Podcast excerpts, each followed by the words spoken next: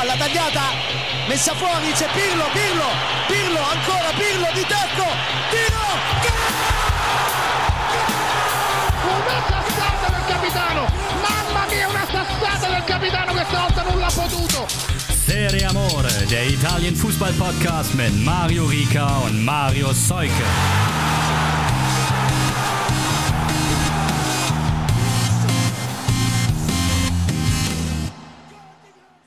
Ciao a tutti und frohe Ochoa an alle nachträglich. Und mit einem unfassbar schlechten Wortspiel startet die neue Ausgabe Serie Amore. Ich grüße euch und ich grüße natürlich wie immer Marius Seuke in Hamburg. Moin.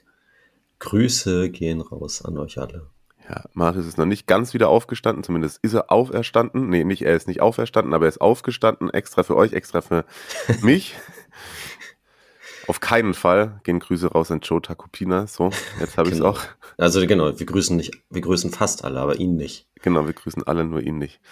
Den Präsi von Spal war mal bei Bologna davor auch. Anwalt von Donald Trump ist er. Genau, hat uns, äh, uns äh, quasi, Tom hat ein Foto bei Twitter gepostet, äh, wo der Donald äh, neben dem Joe sitzt, äh, an, auf der Anklagebank. Ich meine, die können sich ja, glaube ich, auch gut über, über Selbstbräuner und so unterhalten. Das ist auf jeden Fall vom Schlagmensch irgendwie passt das. Ja, ich glaube auch. Äh, nur, die Erinnerung daran, dass, dass reiche amerikanische Geschäftsleute oder reiche Amerikaner generell oftmals vielleicht nicht so nette Leute sind. Absolut. Wir haben einiges aufzuarbeiten, ehrlicherweise, diese Woche. Es wird mal, glaube ich, wieder eine sehr sportliche Folge. Danke fürs Feedback zur letzten Ausgabe mit Inter. Ich glaube, das hat sich gut weghören lassen. Das, was äh, Thomas Hörner da alles erzählt hat. Jetzt so seit der Aufnahme letzte Woche hat sich aus Sicht Inters nicht alles komplett verbessert. Lass uns doch direkt damit mal reingehen. Im Coppa Italia wurde gespielt. Im Halbfinale Hinspiel gab es ein 1 zu 1. Danach wurde viel geredet über die letzten 10, 15 Minuten und das, was dann noch nach dem Abpfiff passiert ist. Also Quadrado mit der Führung und dann noch Lukaku per Strafstoß zum Ausgleich. Also da ist auf jeden Fall noch Spannung geboten im Rückspiel dann, das ist Ende April erst. Aber ehrlicherweise bei der Partie und dann auch wieder bei vielen anderen muss man erwähnen, dass doch äh, noch immer sehr viele Nazischweine in den Stadien sich rumtreiben. Es sollte leider nicht überraschen. Hm. Also, wa- warum, soll, warum sollte das, wenn, wenn nichts äh, unternommen worden ist, warum sollte das Problem weggegangen sein? Ja, Aber es ist natürlich trotzdem immer wieder ein, ein Schlag in die Magengrube, wenn man es äh, so direkt, so krass präsentiert bekommt einfach. ja.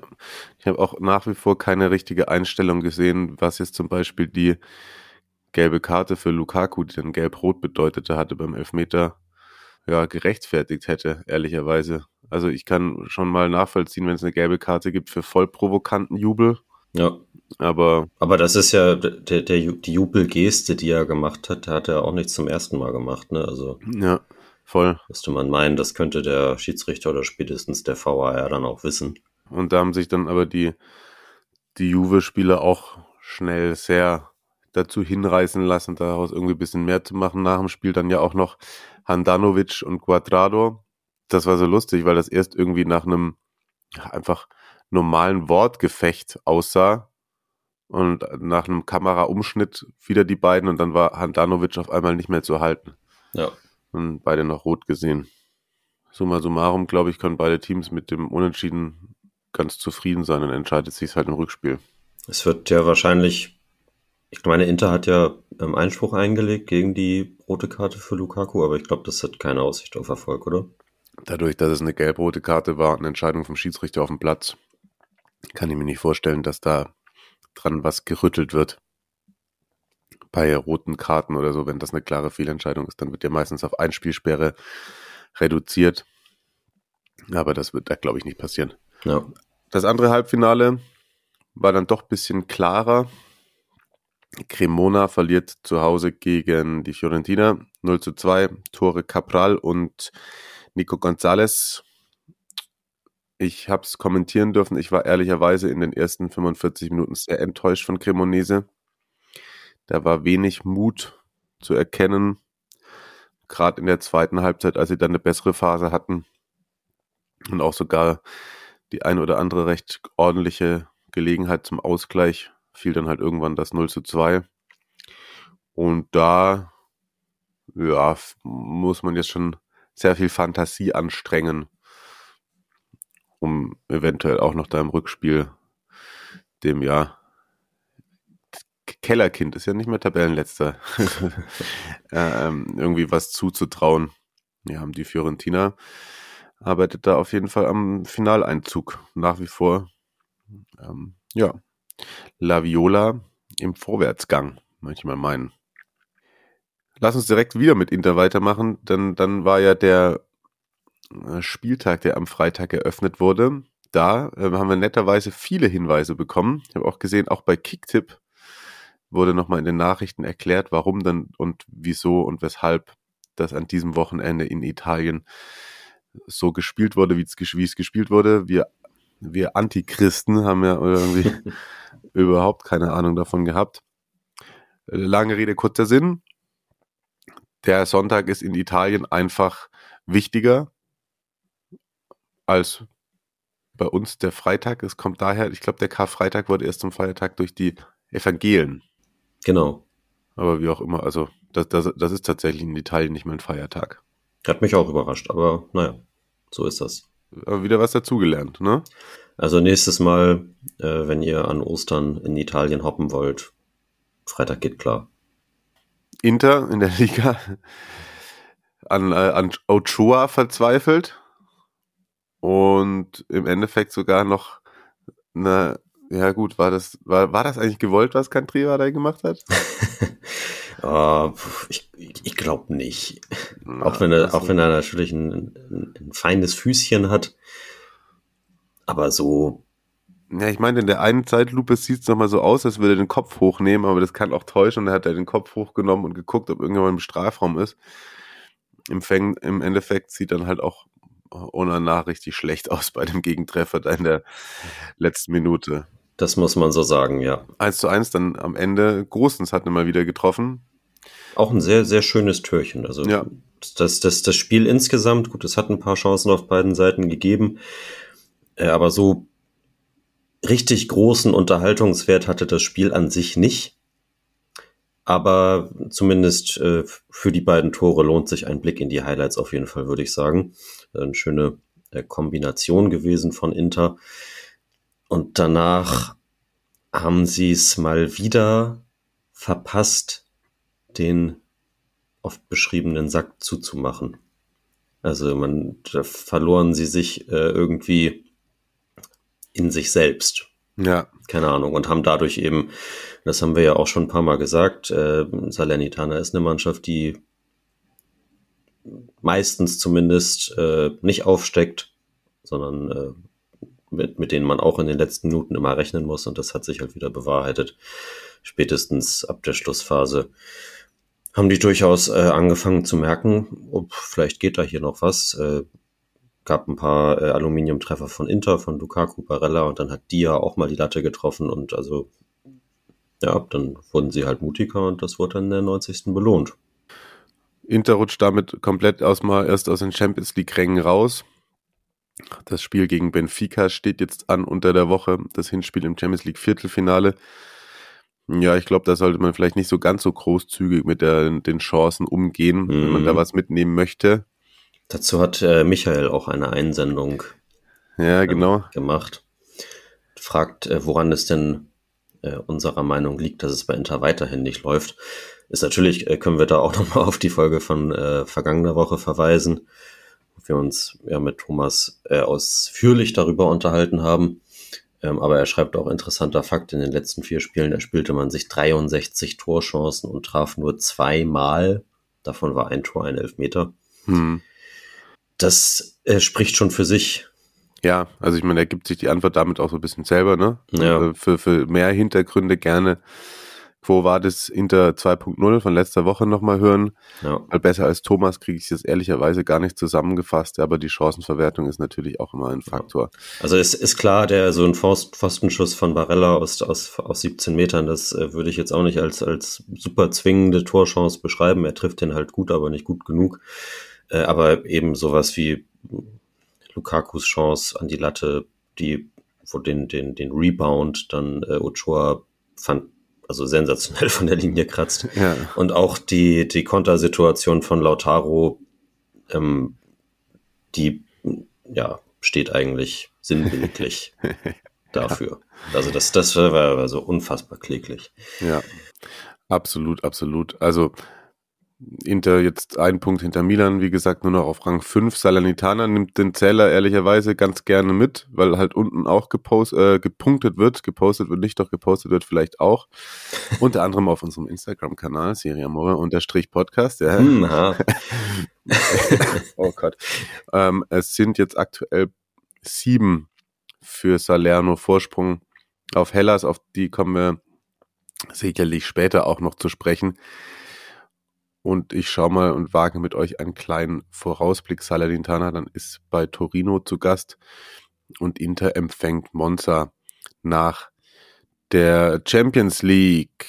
Champions League spielt auch Napoli und auch das war ein Spiel, das ich begleiten durfte. 2 zu 1 siegt man auswärts bei Lecce. Und ich glaube, ich habe es da auch einmal schon in der Live-Übertragung gesagt. Man hat dann doch ein wenig den Eindruck, als würde dieses 0 zu 4 gegen Milan schon so ein bisschen noch in den Gliedern und in den Köpfen hängen bei den Neapolitanern. Es war ein sehr uninspirierter Auftritt, wie ich finde, bei Lecce, die sehr viel besser begonnen haben. Die Führung, die für Di Lorenzo ist dann ein toller Kopfball, der aber auch schlecht verteidigt wird in der 18. Minute. Zu dem Zeitpunkt hatte Napoli eigentlich noch gar nichts zustande bekommen. Den Ausgleich, der fällt dann nach dem Seitenwechsel durch Federico Di Francesco in der 52. Auch da Lecce wieder irgendwie besser aus der Kabine gekommen. Und Napoli nie so wirklich zwingend. Und im Endeffekt ist es dann Eigentor von Gallo, was natürlich für ihn auch mega bitter ist, dass ihm das gut geschrieben wird und nicht Vladimiro Falcone, der Torwart, der den da einfach durch die Handschuhe rutschen lässt. Ja, und war im Endeffekt, ein, sagen wir mal, ein, ein glücklicher, ein sehr glücklicher Arbeitssieg. Der hätte auch noch mit 3-1 ausgehen können, aber der Schiri da, ich weiß nicht, ob ihr es gesehen habt, Ecke Lecce, letzte Minute, geklärt, Gegenangriff und dann als, glaube ich, Politano gemeinsam mit noch einem anderen Neapolitaner Tor ist leer in die Gegnershälfte einläuft, pfeift der Schiri halt ab. Ich glaube, der hat eventuell entweder einen eigenen Schein offen gehabt oder den einen oder anderen anderen Schein von Leuten zerstört, die vielleicht auf Handicap Napoli oder mehr Mhm. als drei Tore gesetzt haben. Das ärgerlich. ja, aber wie gesagt, also da war wenig, wenig von dem Selbstverständnis der letzten Monate zu sehen. Es wirkte diese Unbeschwertheit, als wäre die komplett verflogen. Lobotka hat sich auch nicht so oft irgendwie schön frei drehen können wie sonst. Das hat Lecce da auch ganz bewusst gemacht. Bin sehr gespannt jetzt auf das Hinspiel in San Siro am Mittwoch gegen Milan. Stand der Aufnahme. Man könnte, man könnte meinen, äh, Marco Baroni hat die Taktik von Pioli sich auch angeguckt. Stimmt, Marco Baroni, Trainer bei Lecce, auch äh, absolute Napoli-Legende. Ne? Das war der, der Ja. 1990 das entscheidende Tor zur Meisterschaft gegen Lazio gemacht hat. Ja. Nach Vorlage Maradona. Ja, äh, beim Stand der Aufnahme, ich kann noch mal live kurz reingoogeln, was wir so noch zu Victor Osimhen haben. Ich habe schon, ich hab schon gegoogelt, Ah, du hast schon während du gegoogelt. gerade geredet hast. Ja. Stark. Er hat äh, gestern auf jeden Fall individuell trainiert Mhm. und ähm, wohl ein bei Instagram oder so ein, ein Foto von seinen Füßen in Fußballschuhen gepostet. Hm. Also er, er, er bemüht sich, fit zu sein dafür. Ob das für einen Startelf-Einsatz reichen wird, ist das Spiel Dienstag oder Mittwoch? Mittwoch. Okay, dann ja, vielleicht die Chance noch gegeben. So aus meinem Gefühl heraus würde ich jetzt vielleicht erstmal von der Bank mit ihm rechnen. Ja. Was ja noch dazu kommt, ist, dass sich Simeone am Oberschenkel verletzt hat. Also müsste es dann auf jeden Fall Raspadori sein, der ihn von Beginn an vertritt. Der ehrlicherweise gegen Lecce auch von Beginn an ran durfte, nachdem Simeone da gegen Milan schon nicht so wirklich geglänzt hat. Und Raspadori hing auch sehr in der Luft, muss ich sagen. Aber das hing halt mit allem dahinter auch zusammen. Und klar müssen wir nicht drüber diskutieren, dass Ossiman, ob er spielt, wenn er spielt oder nicht spielt, dass das einen Unterschied macht. Ja. Lass uns zum Gegner kommen. Wobei erzähle ich euch noch ganz kurz, was das für Lecce bedeutet im Übrigen. Die haben ja davor auch fünfmal zu null verloren. Das war vielleicht aus deren Sicht jetzt auch mal wieder vielleicht zumindest was, wo man sich dran hochziehen kann, aber es sind auch nur noch fünf Punkte jetzt auf die Abstiegsränge. Napoli 74 Punkte, bla bla, müssen wir nicht sagen. Die spielen dann als nächstes gegen Hellas und Lecce spielt gegen Sampdoria. So. Wenn ich das richtig gesehen habe. Ja, so habe ich das richtig gesehen. Dann lass uns zum Gegner von Napoli kommen in der Champions League. Milan. Also alle drei Spitzenteams der Freitags nicht wirklich überzeugend. Napoli hat zumindest die drei Punkte mit eingefahren. Könnte meinen, die hätten alle mit angezogener Handbremse gespielt, aber weiß ich gar nicht so genau. Milan 0 zu 0 nur zu Hause gegen Empoli. Du hast uns den Tweet von Mark hier rausgesucht. Wie zu erwarten, holen wir den sicher eingeplanten Punkt gegen Empoli. 0 zu 0. Erstens, ja. Zweitens, wie immer. Drittens, was war da nochmal, was war nochmal dieser VAR? Viertens, mir fällt auch nichts mehr dazu ein. Ja, also Pioli hat, hat versucht, vor allem in der Offensive, das äh, mit dem mit der zweiten Garnitur zu regeln, also viele Stammspieler geschont. Rebic und äh, Co. durften mal wieder von Anfang an. Und ja, also schon ab und zu mal eine Chance rausgespielt und dann ist es vielleicht dann eben auch der, der fehlende Rhythmus, der dazu sorgt, der dafür sorgt, dass zum Beispiel Rebic seine Chancen der ersten Halbzeit dann nicht nutzt. Aber ja, aber ganz ehrlich muss ich auch mal sagen, so wie stumpf ist dieses eine Ding, wo er eigentlich allein auf den Torwart zuläuft oder und dann halt den einfach ohne zu gucken zentral auf den Torwart ab. Ja, genau, halt, das, das meine ich. Also, ähm, vielleicht wäre das sonst eben eine, die, wenn er immer spielen würde, nutzt er die vielleicht besser, aber ja. Ähm, auch so muss man muss man erwarten können, dass, dass, äh, dass es da einen besseren Abschluss gibt, glaube ich. Ja, finde ich auch. Dann gab es noch, äh, wie gesagt, Marc hat es geschrieben, die eine oder andere Szene, wo der Schiedsrichter bzw. der VAR die Finger mit im Spiel hatte. Ich habe das Spiel nicht über 90 Minuten sehen können, nur eben einmal den Elfmeter, der dann zurückgenommen wurde, nach Ansicht der Bilder, wo ich ehrlicherweise mit leben kann. Also das, das, das lustigerweise hatten wir das zum Beispiel jetzt bei Freiburg Bayern auch, wo du das siehst und denkst, okay, das ist halt jetzt heutzutage ist ja alles Handspiel, das gibt Strafstoß. Da bei der Aktion von Eboe hätte ich das auch gedacht, auch wenn er von hinten ein bisschen gestoßen wird, dachte ich, es gibt es halt Elfmeter. Im Endeffekt, dass es keine Elfmeter gibt, genau wie beim Spiel Freiburg Bayern, finde ich, ist im Sinne des Fußballs weil gestoßen, ah, mit Absicht macht er das nicht, aber dann den Ball nur ganz leicht touchiert, geschenkt, kann ich, kann ich so, so mittragen, die Entscheidung. Finde ich sogar eine gute Entscheidung, dass es keinen Elfmeter gibt. Und dann das späte Tor Giroux, das zurückgenommen wird, das ist halt natürlich dann wieder, äh, da haben sie halt mal die Regel so gemacht, wenn ein Arm Hand mit dabei ist bei einer Torerzielung, dann darf es nicht zählen. Und das war halt gegeben. Ja. Ja, so.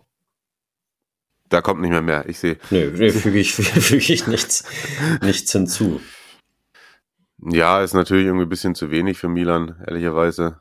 Hast du schon vollkommen recht. Empoli ist damit jetzt zehn vor den Abstiegsrängen. Die haben das mit dem, mit dem Sieg gegen Lecce, hatte ich ja auch, glaube ich, vorher gesagt. Damit haben sie sich meiner Meinung nach mehr oder weniger verabschiedet aus dem Abstiegskampf. Jo, glaube ich auch.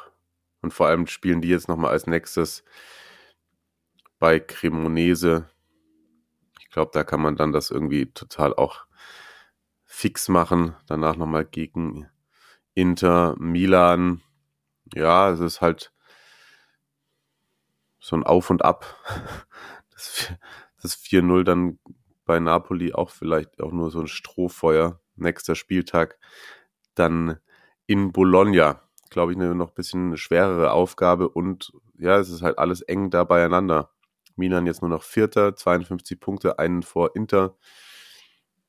Aber auch halt eben ein, ein, ein vor Inter, einen hinter der Roma. Und Lazio enteilt den allen so ein wenig, aber da kommen wir dann gleich auch noch drauf zu sprechen.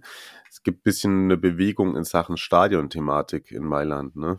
Genau, ist eigentlich auch, ähm, bin ich auch durch einen Tweet von, von Marc draufgekommen, der mich immer bestens informiert, was, äh, was Neuigkeiten bei Milan anbelangt. Danke dafür.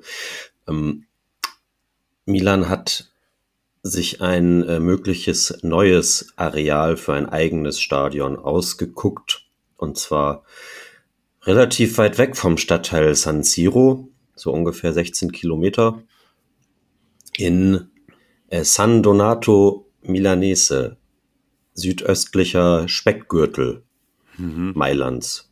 Also so würde ich das mal beschreiben. Und ähm, da ist der, der Bürgermeister wohl kontaktiert worden. Das ist eine freie Fläche. Wie, wie es denn damit aussähe? Äh, Marc hat, glaube ich, noch dazu geschrieben, es, äh, da gibt es keine Kirche, aber irgendwie ein altes Bauernhaus daneben oder so, wonach man das dann ja irgendwie äh, benennen könnte, weil ja, ich glaube, dass das, das neue Stadionprojekt in äh, San Siro ja so einen, einen Kirchennamen hatte. Ich glaube, da kam der, der Wink her. Okay. Äh, auf jeden Fall wirkt das alles so ein bisschen ja, so Richtung Allianz Arena oder Stadion in Mainz oder auch ähm, ja, so viele, viele deutsche Stadien halt aus der Stadt raus, irgendwie nah an der Autobahn, äh, viele Möglichkeiten, Parkplätze zu bauen und sowas. Ähm, mhm. Ja, ähm, muss jeder, jeder selbst entscheiden, was er oder sie davon hält. Naja. Ja, wenn das, wenn das so entschieden wird, dass, äh, dass da gebaut werden soll, dann äh, werden wir euch auf jeden Fall oder wir halten euch darüber auf dem Laufenden, würde ich sagen. Also ist jetzt in Stein gemeißelt ist natürlich noch nichts. Das wird wahrscheinlich ja wieder ein paar Schleifen erstmal brauchen. Kann ich mir gar nicht vorstellen. Wir haben dazu noch eine Frage zum Spiel jetzt reinbekommen. Warum spielt Atli so wenig? Ihr seid Spitze Forza Milan. Meint er uns oder Milan? Grüße, danke. danke, danke, äh, Adriano. Genau. Ja, muss ich Stefano fragen, warum Adli so wenig spielt. Wieso? Ja, also Stefano Pioli. Ach so, ah, okay. okay. Ich dachte, wir, wir auch den einen oder anderen ja. Stefano in der Community haben. Nee, ähm, ich, ich habe mal auch äh, dazu ein bisschen die Suchmaschine angeschmissen mhm. und Pioli sieht in Adli wohl tatsächlich einen Spieler nur für eine einzige Position, und zwar für diese Nummer 10. Ja. Also er sieht ihn nicht auf, also gar nicht auf anderen Positionen, nicht auf den, auf den Außenbahnen, nicht auf der 8 irgendwie dahinter oder so. Das traut er ihm offensichtlich nicht zu. Und ja, auf dieser Position haben alle anderen die Nase vorn. Also ab das Diaz, äh, De Ketelare, der dann ja meistens eingewechselt wird, ist äh, Benacer hat da jetzt auch häufiger mal gespielt, äh, Pobega hat da auch schon mal gespielt. Das Vertrauen in Atli ist offensichtlich gering im Hause Pioli. Irgendwie schade, wir hatten uns ein bisschen auf ihn gefreut, ne? Ja, eigentlich schon, weil der ja auch echt eine, ja, damals eine gute Vorbereitung gespielt hatte und so auch so ein, ein Spieler für den besonderen Moment ist. Mhm technisch was drauf hat. Aber ja, weiß nicht, ob das dann auch eine Einstellungssache bei ihm ist oder so, ob der im Training zu wenig kommt, da ist man natürlich nicht dabei. Ja. Es sieht äh, sehr nach Trennung im Sommer aus. Vielleicht dann ja leihweise ja. Parma oder so. ja, ja, okay, okay, okay. Gut, ja, aber ich glaube, ist alles und das wird auch, können wir vielleicht an der Stelle schon mal sagen, ich glaube, die nächste Ausgabe wird dann sehr Champions League-lastig. Wenn wir uns da mal angucken, was da bei Milan und Napoli so geht, da sind jetzt natürlich alle, alle Augen drauf gerichtet, auch bei den Vereinen. Du kommentierst Milan nächstes Wochenende, so war das, ne? Ja, das ist richtig, das ist richtig. Ähm, also vielleicht wird, bleibt auch was vom Serie A-Spieltag noch hängen. hm, kommen wir später noch dazu. Vielleicht können wir das nämlich ja gut mit einer anderen Sache noch verbinden. Ähm, zunächst einmal weiter im äh, Spieltagssegment und weil wir gerade Marc schon angesprochen hatten, der hat sich Udinese gegen Monza angeschaut. 2 zu 2 ist es ausgegangen, so das klassische Mittelfeldduell, das dann in einer Punkteteilung endet. Ich habe von dem Spiel nichts gesehen, deswegen zitiere ich Marc, war ein ganz munteres Spiel, vier Tore, elf Meter am Ende wirkte im Stadion geschenkt, das Tor von Rivella, nach Vorarbeit von Sensi ein Gedicht. Stimmung wurde zum Ende hin gut, ansonsten eher sehr verhalten. Ja, bedeutet, Monza ist jetzt 13. 35 Zähler, da geht es nach oben dann vermutlich auch nichts mehr. Udinese, paar Ränge davor, Rang 10, 39 zu 36 Tore, 39 Punkte. Das sind, oh, sind halt neun Rückstand auf Atalanta. Ja, vielleicht würde der siebte Platz ja auch reichen. Ja, wenn Florenz ins Finale einzieht. Eher nicht, ne? Ja, ja, ja, gut. Mal gucken. Ich kann da noch eine kurze Vorausschau machen. Udinese ist als nächstes zu Gast bei der Roma. Das ist auf jeden Fall ein Spiel, wo man vielleicht ähm, die Friuli wieder ein bisschen mehr im Blick haben wird. Und Monza, für die gilt Ähnliches. Die sind am nächsten Spieltag zu Gast bei Inter. Weil du gerade die Fiorentina angesprochen hast, lass uns mit denen weitermachen ein 1 zu 1 gegen Spezia unterbricht die Siegesserie. Und damit, ja, verspielt man nach so einer richtig, richtig guten Phase auch den absoluten äh, Anschluss nach oben. Also wenn man das gewonnen, wäre man nur noch ein Zähler hinter Juve. So bleibt man auf Rang 9. Wischniewski war da der, der die Fiorentina ins Führung gebracht hatte, Eigentor. Ja, gute, gute Aktion von Biragi vorher, ähm, der dann dessen Hereingabe in die Mitte halt mehr oder weniger unhaltbar für Dragowski, der sonst ein richtig gutes Spiel an seiner alten Wirkungsstätte gemacht hat. Aber da, da konnte er halt nichts machen. Und äh, kurz darauf, das war alles in der ersten Halbzeit, in Zola noch mit dem Ausgleich. Bei der Fiorentina, da habe ich das Spiel nicht gesehen, du hast ja ein bisschen reingeguckt. Ich kann nur noch mal da aus dem, aus dem Pokal Spiel gegen Cremonese so, ja, die Conclusio ziehen, dass ab und an, auch wenn sie es oft gewonnen haben, dieses Problem, was wir schon mal besprochen hatten, mit Eintritt ins Schlussdrittel, Chancen vollständig gut zu Ende spielen, ist immer noch ein Thema für das Team von Italiano auf jeden Fall. Ja, das äh, setzte sich dann in diesem Spiel eigentlich auch fort. Also dass Spezia überhaupt zu dem Ausgleich gekommen ist, fand ich, war in der Spielsituation ziemlich glücklich. Der Kommentator sagte es auch, glaube ich, ganz passend. Sie wissen selbst nicht so genau, wie sie jetzt eben in dieser Situation da so vors Tor gekommen sind. Ähm, Sola da auch relativ, also wenige, wenig Verteidiger um sich rum. Und das in der ersten Halbzeit muss aus Sicht der, Heim, äh, der Heimmannschaft, glaube ich, nicht sein, wenn du in Führung liegst. Und danach hat Spezia das relativ gut wegverteidigt. Und mhm. Florenz ist zwar angelaufen, auch bis, äh, bis in die letzte Minute der Nachspielzeit, aber halt ohne eben das völlig entscheidende Moment so. Mal gucken, was das dann jetzt in den nächsten Wochen gibt. Da ist bis Ende April ist auch einiges los. Eins, zwei, drei, vier, fünf, sechs Spiele noch, nur im April im Übrigen für die äh, Fiorentina. Es geht jetzt zunächst in Polen gegen Lech Posen. Hinspiel, dann ganz wichtiges Spiel. Am Montag, den 17. April, empfangen die Lilien Atalanta, dann Rückspiel gegen Posen, dann in Monza und dann Pokal in, gegen Cremonese zu Hause und dann noch Sampdoria, gerade jetzt am kommenden Serie A-Spieltag, kann man natürlich mit dem Heimsieg gegen Atalanta, könnte man da schon dann nochmal ranspringen aber wird es dann auch ein bisschen die Frage, wie da irgendwie so, wie ist das, wie ist das schöne Wort, Belastungssteuerung betrieben wird. Mhm. Und mir fällt gerade ein, wenn Inter nicht die Champions League-Ränge erreicht, aber gegen, sag ich mal, theoretisch gegen Florenz im Pokalfinale spielt, gilt ja für Juve genauso, Ja. und das gewinnt, wie ist das dann mit dem europäischen Platz? Das wollten wir nochmal rausfinden, weil ich Ja, weiß, in ja. Deutschland ist es so, es geht auf jeden Fall direkt an die Liga. Ja, Es geht nicht an den Unterlegenen im Pokal. also vielleicht dann Platz sieben ja doch wichtig. Ja, genau. Spezia, zumindest zweimal in Folge ungeschlagen, aber kommen wir gleich zu, weil unten eben gepunktet wird, sind es nur noch vier Zähler Vorsprung und die nächsten Wochen sind dann auch hier ganz entscheidend. Das ist auch super, wenn ich das immer sage. So es geht in den Saisonendsport und für Leute, für Mannschaften, bei denen es noch in der Liga um was geht, geht in wichtige Wochen. Ja, Captain Obvious. Lazio empfängt man zu Hause, dann spielt man bei Sampdoria. Und dann zu Hause gegen Monza. Guck, drei Spiele noch im April. Florenz Ja. hat sechs Spiele im Ja. April. Alright.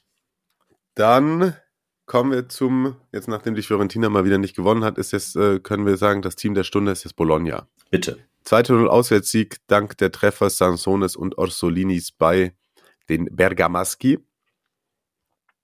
Da sind Fragen zu reingekommen. Einmal von Alessandro. Servus Leute, aktuelles Thema, was mich interessieren würde. Was macht Thiago Motta und Bologna so erfolgreich aktuell? Kriegen ja auch kein Gegentor mehr und im Allgemeinen würden mich die aktuellen Entwicklungen im Plus Valencia-Fall interessieren. Schöne Grüße aus Niederbayern. Ja, Plus Valencia, kurz ausgeklammert. Und Felix schreibt nämlich auch noch, noch einen Vorschlag an euch für die nächste Folge zur aktuellen Siegesserie vor Bologna, vielleicht einen Bologna-Schwerpunkt machen. Ha, den haben wir heute nicht vorbereitet, aber Marius hat ja gerade angedeutet. Nächstes Wochenende kommentiere ich Bologna gegen Milan und Marius wird zeitgleich sozusagen auch noch ein bisschen was dazu in Erfahrung bringen, was Bologna so ausmacht. Und dann nächste Woche Schwerpunkt Rosso Blue inklusive Squadra, oder? Bologna hat man nicht. Oh, da sind auch ein paar gute Namen dabei. Ich glaube glaub auch. Ich glaube, das kann, das kann nett werden. Ja, ich glaube, da findet man einiges. Wenn ihr vorher schon mal was rumschicken wollt, tut das gerne. Und sonst halt eben im Nachgang. Ja. Einmal vor, äh, vorweggenommen quasi meine Erkenntnisse aus dem Spiel gegen, gegen Atalanta und ich, ich finde, man merkt der Mannschaft einfach an, dass es läuft. So, also auch wenn das platt klingt, aber da ist äh, sehr viel Selbstvertrauen vorhanden und dann klappt halt auch einfach relativ viel. So dazu Mhm. äh, extrem ähm, giftig, äh, extrem starkes Pressing, womit Atalanta dann Probleme hatte und ja, da ist, da ist einfach so, ja, so platt das klingt, jeder bis oben hin in die Haarspitzen motiviert und das, das sieht man dann eben auch. Ja, sogar Zirkzi nach Einwechseln noch mit einem Assist. Skorupski funktioniert. Musa Barrow funktioniert endlich wieder, muss man sagen. Ja, Also- ja, ja. Da hat Thiago Motta doch einiges bewirkt. Äh, Schauen wir es nächste Woche genauer an. Könnt ihr euch drauf freuen. Damit äh, ist aber auch beim nächsten Spiel, ich habe die Gegner beider Teams ja gerade eben genannt. Im Übrigen gehen wir zum nächsten Spiel. Das ist äh, ja, ja absoluter Wahnsinn. Sampdoria verliert gegen Cremonese mit 2 zu 3. Sampdoria war in Führung gegangen durch Liris, dann Ausgleich durch Giglione, dann bringt Lammers wieder die Blucercati in Führung in der 66. Cremonese gleich durch Lochoschwili in der 85. aus und dann in der fünften Minute der Nachspielzeit dreht das Team aus Cremona das Ding endgültig Sernicola mit dem Siegtreffer, der ehrlicherweise, also das ist jetzt der absolute Sargnagel für Sampdoria. Mhm. Die sind jetzt Tabellenletzter. Aber der Sieg für Cremonese bringt auch irgendwie nichts mehr, ne? Also, die sind 16 Punkte, hinter- äh, nicht 16, sie haben 16 Punkte und sind 10 Punkte hinter Spezia. Wahrscheinlich nicht. Also ich, wir wir haben es ja jetzt auch schon ein paar Mal angesprochen gehabt. Äh, auch der Sieg gegen die Roma kam, der erste Sieg dann, der kam ja eigentlich schon zu spät. Ja. Natürlich kann es jetzt immer noch sein, dass die neun Spiele sind es, glaube ich, jetzt noch, äh, Mhm. oder? Nee, acht, weiß ich nicht. Ja, neun sind's ja. Dass sie sieben davon gewinnen, ne? Und dann wird es wahrscheinlich am Ende doch noch reichen. Aber nee, sehe seh ich trotzdem nicht. deswegen sehe ich auch jetzt gerade noch nicht den Cremonese-Schwerpunkt, den sich Felix gewünscht hat. Ich könnte mir vorstellen, dass wir ihn. Also pass mal auf, Felix, folgender Vorschlag. Cremonese spielt jetzt gegen Empoli, dann bei Udinese, dann das Rückspiel gegen die Fiorentina in der Coppa Italia. Und am 30. April spielen sie zu Hause gegen Hellas Verona. Hm. Also wenn sie gegen Empoli und Udinese vier Punkte holen und dann noch gegen Hellas Verona gewinnen, dann kann ich mir vorstellen, dass wir da wieder über vielleicht doch nochmal drüber sprechen, dass sie eine Möglichkeit haben, den Klassenerhalt zu schaffen. Und dann könnte man ja sich auch überlegen, ob man da nochmal reingeht und äh, in die Tiefe. Glaube ich auch, ja. Sampdoria hat derweil, da hat uns Stefinio ein äh, Foto geschickt, ich glaube, äh, von entweder war es die Geschäftsstelle oder ein, ein Shop in der Stadt von, von Genua, wo äh, Fans des Erzrivalen CFC ein, äh, ein Plakat angehängt haben, Buona Pasca. Also frohe Ostern gewünscht dem Rivalen. Ja, da ist nicht mehr viel mit Auferstehung gewesen, auf jeden Fall. Ja. Ja, ja, ja. Aber aber in Verona hat sich was getan. Auch da ein, ein sehr, sehr später Treffer. Hellas schlägt Sassuolo mit 2 zu 1. Zwei späte, zwei späte Treffer, muss man sagen. Haraui eigentlich Sassuolo in Führung gebracht in der 34. und dann äh, Ceccarini 84. und auch hier die fünfte Minute der Nachspielzeit Gaitsch mit dem Siegtor. Am 120. Geburtstag oder zum Spiel des 120. Geburtstages. Gratulation an dieser Stelle auch nochmal. Und das ist jetzt tatsächlich etwas, das durchaus wieder Hoffnung weckt. Vier Zähler hinter Spezia, wie gesagt. Allerdings ist das Programm jetzt in den nächsten Wochen nicht das einfachste. In Napoli Wobei Rivalität ist sehr groß zwischen zwei Champions League Spielen. Mhm. Vielleicht ein guter Zeitpunkt, um bei Napoli zu zocken. Dann zu Hause gegen Bologna und dann, wie gesagt, bei Cremonese. Was sagst du? Ja. Weil da ist ja gleich eine Frage noch mit zu reingekommen. Genau, äh, auch wiederum Felix, der äh, war motiviert, was das Fragestellen anbelangt. Danke dafür. Äh, bedenkt ihr eure Prognose, dass Hellas absteigt oder überdenkt ihr eure Prognose, dass Hellas absteigt oder seht ihr da noch eine Chance? Äh, ja, klar, bei vier Punkten Rückstand sind alle Chancen gegeben, würde ich sagen.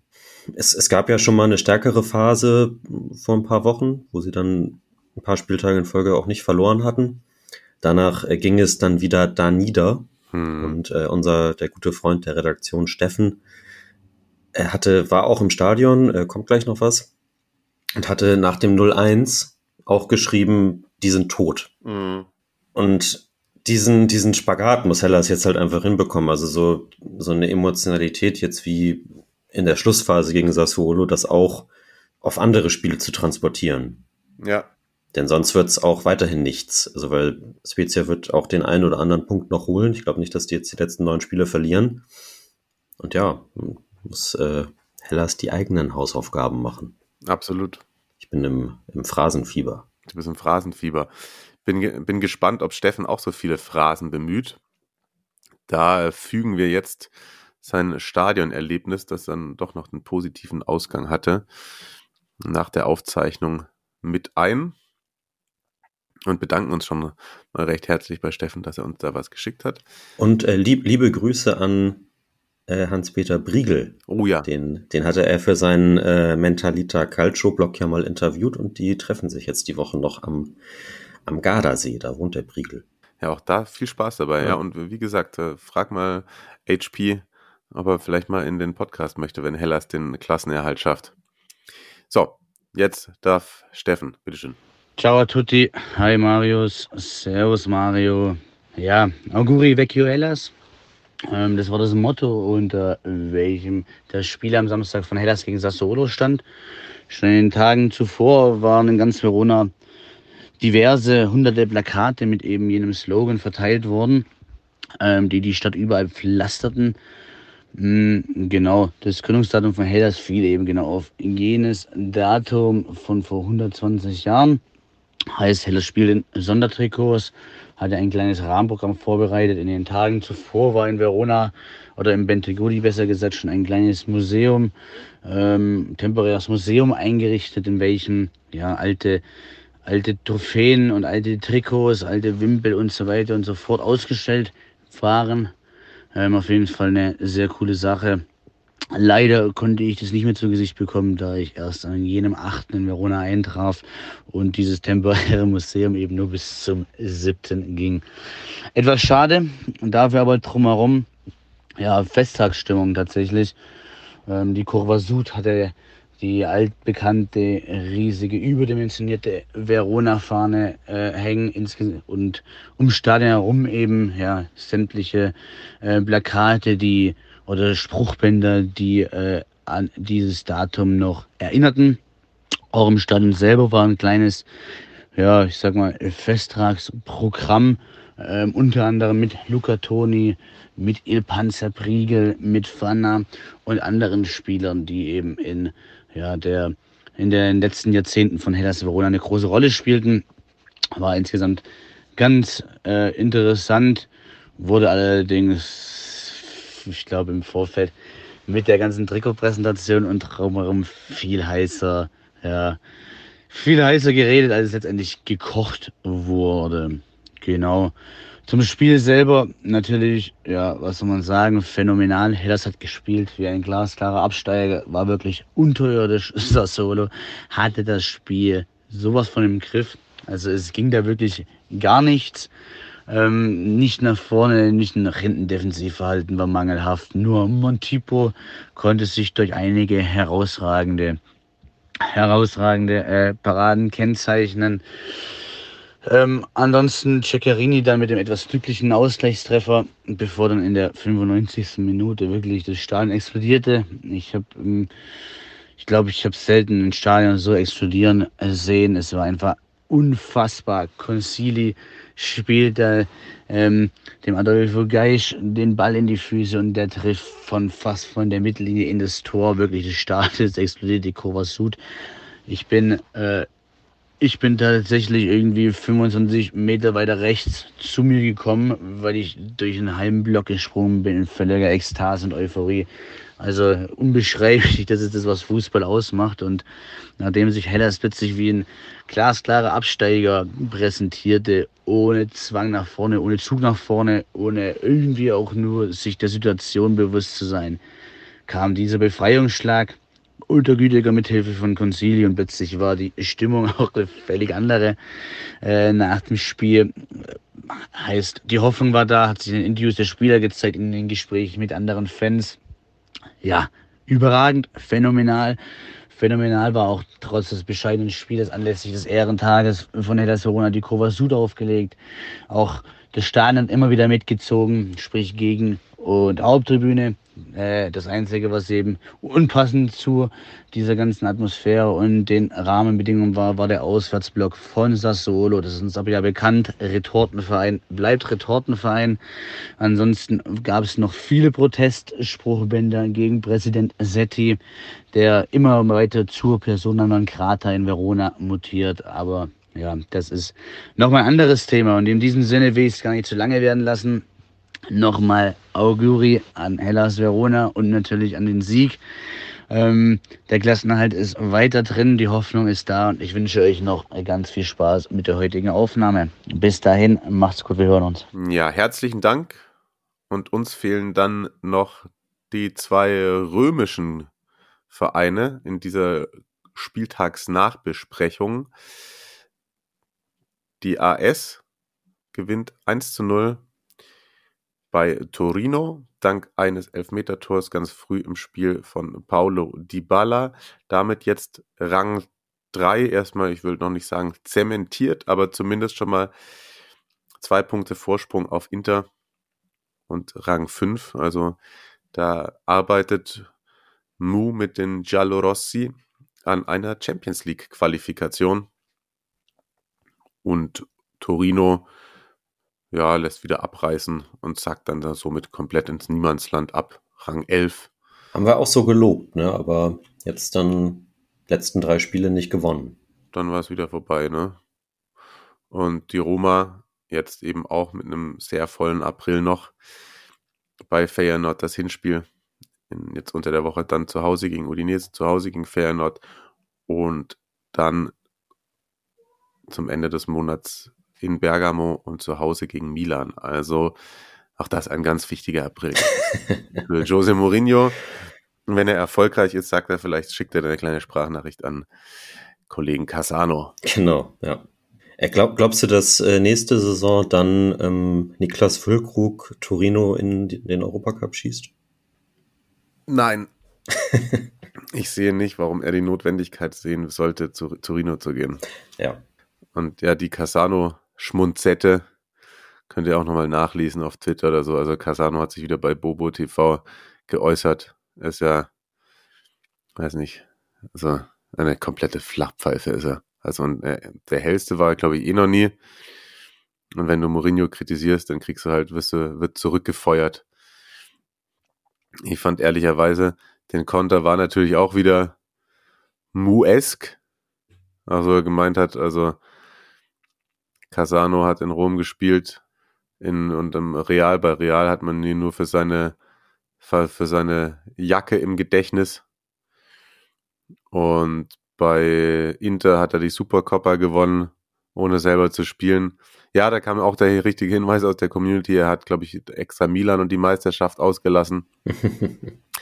Was ich aber ganz geil fand, war noch, dass er gesagt hat, der muss ein bisschen aufpassen, Antonio, Irgendwann kommt sonst ein Marco Livaya um die Ecke und dann wird's tough. Da kennt man den Hintergrund nicht ganz genau. Der hat mit Livaya zusammen bei Inter gespielt und man aber nie von Mourinho trainiert worden, aber es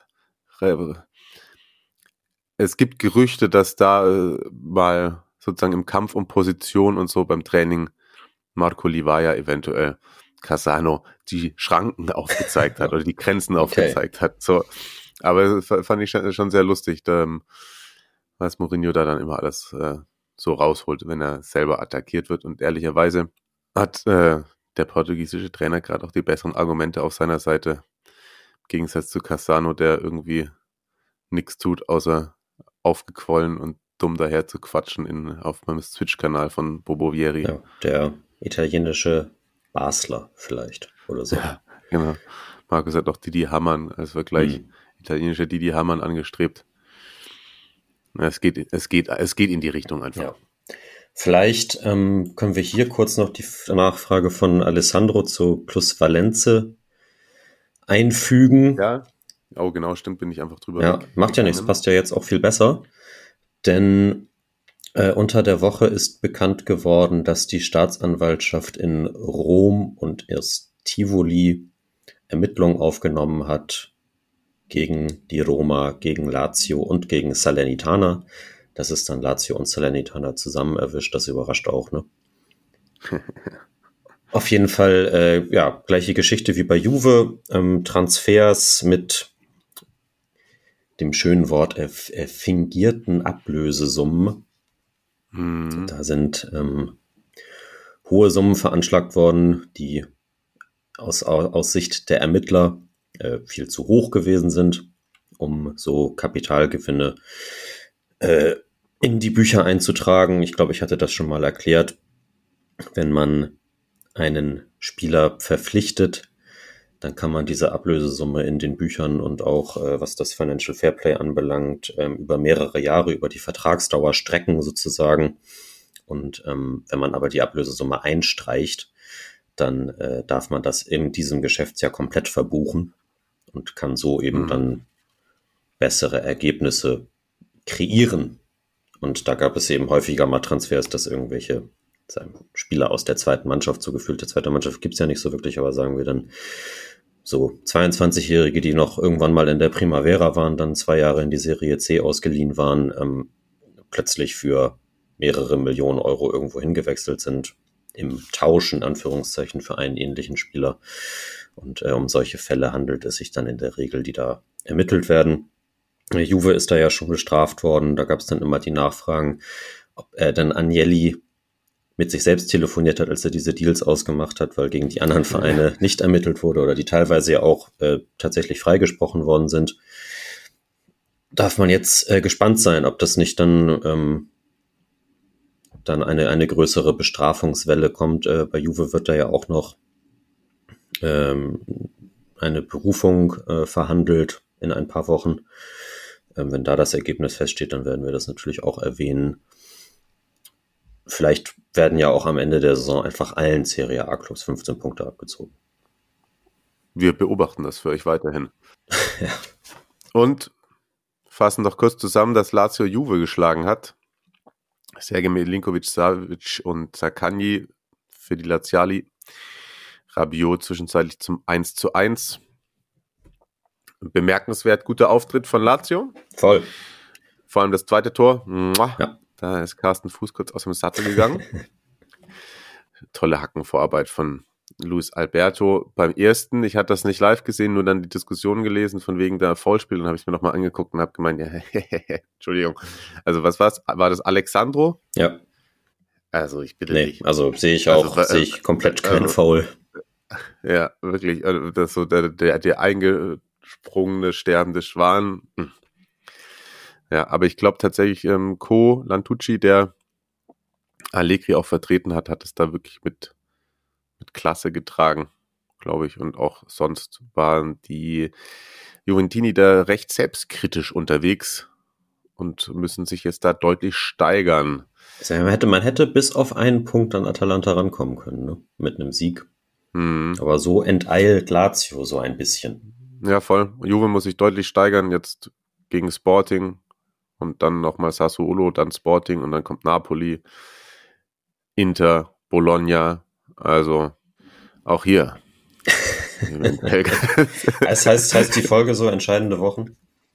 Entscheidende Wochen, ja. Ich dachte schon frohe Ochoan, ja. aber das ist irgendwie zum Schreiben. Nee, aber entscheidende Wochen ist. Ja, Lazio ist stark. Da kam auch eine Frage rein. Das finde ich mal fast ein Schwerpunkt wert. Fabio schrieb Lazio, das System Sari zündet heuer enorm. Wie konnte sich Lazio so nach oben befördern? Irgendwie im Schatten von Mailändern und Juventus sind sie jetzt souverän zweite Wachablöse in Rom. Die zwei Vereine, denen man im Sommer nicht viel zu, zugetraut hat, sind jetzt fast fix Meister und souverän Zweiter. Was sagt ihr dazu? Ja, also ich finde, Sari, da kann ich einfach nur noch einmal kurz unterstreichen, dass eben diese mit Bedacht gewählte und ja auch Geduld ge äh, gewählte Zeit sich auszahlt. Einfach. Voll, auf jeden Fall. Man hat die beste Defensive der Liga. Das ist auch ein nicht zu unterschätzender Faktor, glaube ich, in dieser Bewertung. Hm. Aber ja, ich würde auch sagen, zu Lazio können wir auch nochmal in, ins Detail gehen in den kommenden Wochen. Es sind noch ein paar Spieltage, es sind noch ein paar Wochen, es kommen noch neue Folgen. An der Stelle auch nochmal finde ich, dass es vielleicht echt was auch für die Sommerpause mit einem Gast. Weil Mulo Rosso gefragt hatte oder gesagt hat, er hätte gerne mal wieder einen intensiven Austausch zum Thema Rivalitäten, Historie, Derby-Bezeichnungen, Fanfreundschaften innerhalb Italiens und auch international. Ich glaube, das ist tatsächlich etwas, sowas sammeln wir und ja. brauchen das auch einfach für die Calcio-freie Zeit. Und Markus. Vielleicht können wir da ja, vielleicht können wir da ja äh, die, die Folge Tippmann 2.0 machen. Ja, genau. Genau, absolut. Und Markus, sehe ich gerade, hattest du noch reingeschrieben, wünscht sich eine Squadra Eterna 2000, 2001. Die Top-Teams hattet ihr in der Story, das lässt sich schon was draus machen, gegebenenfalls mit Sonderregel nur maximal drei Spieler pro Team. Das hatte, ah, wer hatte das geschickt? Das ist jetzt natürlich blöd, ne? Äh, also auf jeden Fall haben wir einen, einen Post geschickt bekommen mit äh, möglichen Startaufstellungen, ich glaube, der Top 9 Teams der Saison 2000, 2001. Ja. Und äh, ja, das, das ist schon so Peak Serie Amore gewesen sag ich mal. Okay. Also du kannst, du, die kannst du dir ja auch, ähm, du hast ja Zugriff auf unser Story-Archiv. Mhm. Ich glaube, das war jetzt am Freitag oder so. Der Blick lohnt sich auf jeden Fall. Okay. Sehr, sehr gut. Ich sage auch, da sich unsere Zeit dem Ende entgegenneigt, dass sich ein Blick in äh, Kicktipp lohnt. Da ist ein gewisser Remy Dem an Marius vorbeigezogen. Oh, wobei wir sind punktgleich, aber wir sind beide unter in den Top 100. Angeführt wird unsere Liga von nur der FC Mole, der sich an die Tabellenspitze geschlichen hat. Ilicic 72, ganz schön abgerutscht auf Rang 4 nur noch, also da und jetzt auch in den nächsten Wochen auf keinen Fall das Tippen vergessen, denn es sind ganz entscheidende Wochen. ja, ich, ich, ey, jetzt am Freitag ist es mir dann auch während Napoli lief äh, eingefallen, dass ich ja noch tippen muss. Ne? Uh, ach so, da fehlten. Aber es waren ja, trotzdem ja. tatsächlich, ich, die Punktausbeute war nicht so gut, aber ich, äh, kontinuierlich mause ich mich da nach oben. Sehr schön. Da war, das war heute ein bunter Blumenstrauß. So zum, äh, zum Start in die nach Osterwoche. Ich hoffe, ihr hattet, hattet schöne Tage, werdet sie jetzt dann hoffentlich haben mit viel tollen Fußballspielen, über die wir uns dann auch nächste Woche etwas intensiver unterhalten werden. Ihr ähm, folgt uns gerne bei Instagram, Serie Amore-Podcast. Da ist viel einfach an Stadion-Content. Der, der Kanal sieht aus wie so eine, so eine reine Hopper-Seite, ne? Aber irgendwie geil. Ja, voll. liebe ich, liebe ich. Ich auch, ey. Und genau, Fragen, Anregungen im Vorfeld schon mal zu Bologna gerne. Dann da werden wir uns nächste Woche etwas intensiver mit beschäftigen. Dann äh, sage ich mal, schöne Woche. Genau. Und bis dahin, Marius. Bleibt gesund, genießt den Frühling. Wir hören uns. Tschüss. Ciao. Palla tagliata, messa fuori, c'è Pirlo, Pirlo, Pirlo, ancora Pirlo di testa.